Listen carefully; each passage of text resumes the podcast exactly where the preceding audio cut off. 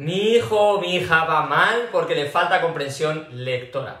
Me temo que ese diagnóstico no te va a ayudar ni a tu hijo tampoco, en una mayoría de casos. Eso y nada puede ser lo mismo. Soy Iñaki Hernán, coach en relaciones familiares y técnicas de estudio especializado en la adolescencia y hoy quiero darle una buena vuelta a esto de la comprensión lectora y darte pautas que puedan ayudaros a ti y a tu hijo mejor.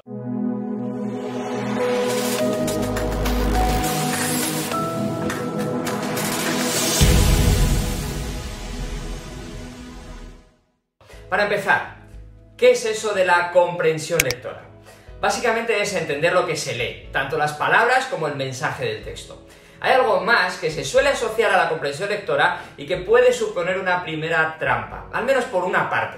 Entender lo que quiere decir el autor. Por supuesto que es importantísimo entenderlo, pero muchas veces nos centramos demasiado en esta parte y dejamos de lado el pensamiento crítico de tu hijo o de tu hija sobre ese tema. Si tu hija hace este pensamiento crítico primero, puede ser más fácil entender después al autor porque empieza el razonamiento por su propia perspectiva, que lógicamente será más sencillo que le ayude a entender lo que está estudiando. Pero, ¿cuál es el principal problema de restringir las dificultades de un chico en los estudios a la comprensión lectora?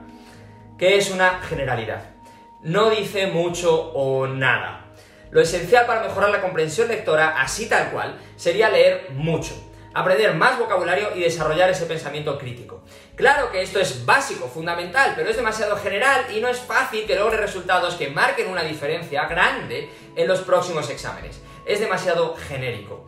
Además, creo que hay algo de mito en la comprensión lectora. A ver, tu hijo que ha llegado al instituto sabe leer. Ha aprobado los últimos cursos, por lo que ha logrado entenderlos en mayor o menor grado y en este curso está aprobando otras asignaturas que son también complejas, por lo que el problema no debe ser tan general como la comprensión lectora. Si lo fuese, lo más probable es que no hubiese llegado hasta donde está. Puede ir justo y será bueno potenciar su lectura, siempre, pero saber, sabe. Y si no nos sirve el reducirlo a la comprensión lectora, ¿qué hacemos? Voy a comentar algunas de las posibles causas más comunes y dar pautas para gestionarlas. Pereza y desinterés. Esto es una de las sensaciones que repiten los adolescentes en mis aulas y todos las conocemos. En este estado su cerebro no está en el plano adecuado para comprender lo que lee. Para lidiar con esto, convierte el estudio en algo más divertido, reduce las cantidades de información y de tiempo al estudiar, aprende técnicas de estudio, mejora la disciplina de estudio falta de concentración y distracciones. Este punto puede venir directamente causado por la anterior, pero también puede que tu hijo o tu hija haya tenido problemas con un amigo o con cualquier otra cosa. Y por supuesto puede entrar en juego el móvil que roba tanto nuestra atención. Si el problema es el móvil, retirarlo en el tiempo de estudio. Si hay otro problema, hablarlo en el momento y permitir que se quite ese peso de encima, desahogándose, para concentrarse más fácilmente después, aunque pierdas unos cuantos minutos.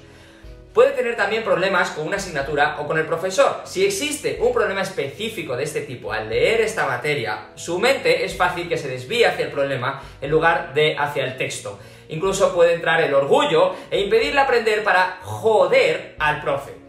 Siempre se puede hablar con el profesor. También puedes reducir las cantidades de info a estudiar de una tacada, por lo menos, dividiendo tiempo y temario, aprender técnicas de estudio que le ayuden a tragar esa asignatura más fácilmente y, claro está, hablar con tu hijo o con tu hija para ayudarle a gestionar esa situación. Textos complejos. Hay veces que los textos se las traen y no debemos olvidarnos que los adolescentes están iniciándose en esos temas de estudio y que el córtex prefrontal de su cerebro aún está en desarrollo. En este caso, identificar qué palabras o conceptos se están perdiendo y buscar su significado. Enséñale a traducir los textos a un lenguaje más sencillo y con ejemplos mejor que mejor. Estudiar con suficiente tiempo de antelación, siempre, para preguntar las dudas falta de conocimiento específico. El primer libro que leí, que hablaba algo de física cuántica, muy básico, me dejó loco. No entendía nada. Tu hijo continuamente se está enfrentando a temas nuevos y técnicos también. En este caso, hacer el proceso gradual, en la medida de lo posible. Analizar conceptos básicos por separado y crecer sobre esas bases. También se puede probar el proceso casi contrario, leer tres veces el tema, aunque no se entienda, dejando que se filtren algunas ideas y después iniciar una lectura más comprensiva. Pensar en acabar. Tu hijo fácilmente está pensando más en acabar la sesión de estudio que en comprender lo que lee. Incluso en el examen puede sucederle lo mismo. Su atención, por tanto, no está en entender lo que lee, sino en que se acabe ya ese coñazo. Para gestionar esto, dividir los tiempos de estudios en tramos cortos, con descansos para reducir las prisas por acabar, hacer el estudio más divertido y además estudiar en momentos en los que esté menos presente el cansancio. Ansiedad y estrés. Los trastornos de ansiedad están subiendo en los adolescentes. Aunque no se llega a ese punto, sí hay unos niveles de estrés demasiado elevados. Y cuando tu hijo tiene estrés, se activa su sistema nervioso simpático, liberando cortisol y reduciendo la actividad en el córtex prefrontal, necesario para comprender lo que lee. Si ha llegado al punto de ansiedad, acudir a un especialista. Y reducir en todo caso el estrés. Rendición. A veces los estudios se han convertido en una montaña tan alta que tu hija ha podido tirar la toalla. Aunque siga leyendo y estudiando, su cabeza sabe que no lo va a lograr y no lo intenta. En este caso, mucha, mucha comunicación. La presión es muy difícil que le ayude en esta situación. Creencias previas. Suele pasar con inglés o mates, pero puede ocurrir con cualquier otra asignatura. Cuando cree que se le da mal y que no es capaz, tampoco lo intenta. Dale técnicas de estudio que le ayuden a aprender de una forma más sencilla. Explícale algunas cosas de forma más simple.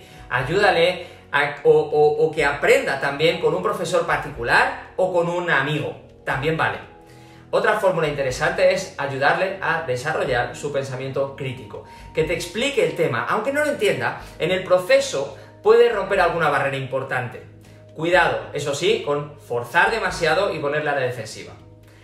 Falta de autoestima. Igual que hemos visto en otros puntos, con una autoestima baja tu hija tenderá a pensar que no es capaz y eso castigará su comprensión lectora. Podéis acudir a un psicólogo o a un programa de coaching y trabajar esa autoestima como prioridad, buscando avances paso a paso. No sacar a pasear demasiado a menudo sus errores y decirle más lo que hace bien. Provocar que se enfrente a ciertos retos que sí le hagan crecer. Déficits de aprendizaje. Si hay sospechas, acudir a un especialista. Adaptar su forma de estudio según el caso y darle técnicas de estudio para que tenga una ayuda extra. Algo importante es evitar la mentalidad de víctima que le haga justificar sus fracasos por su dificultad añadida.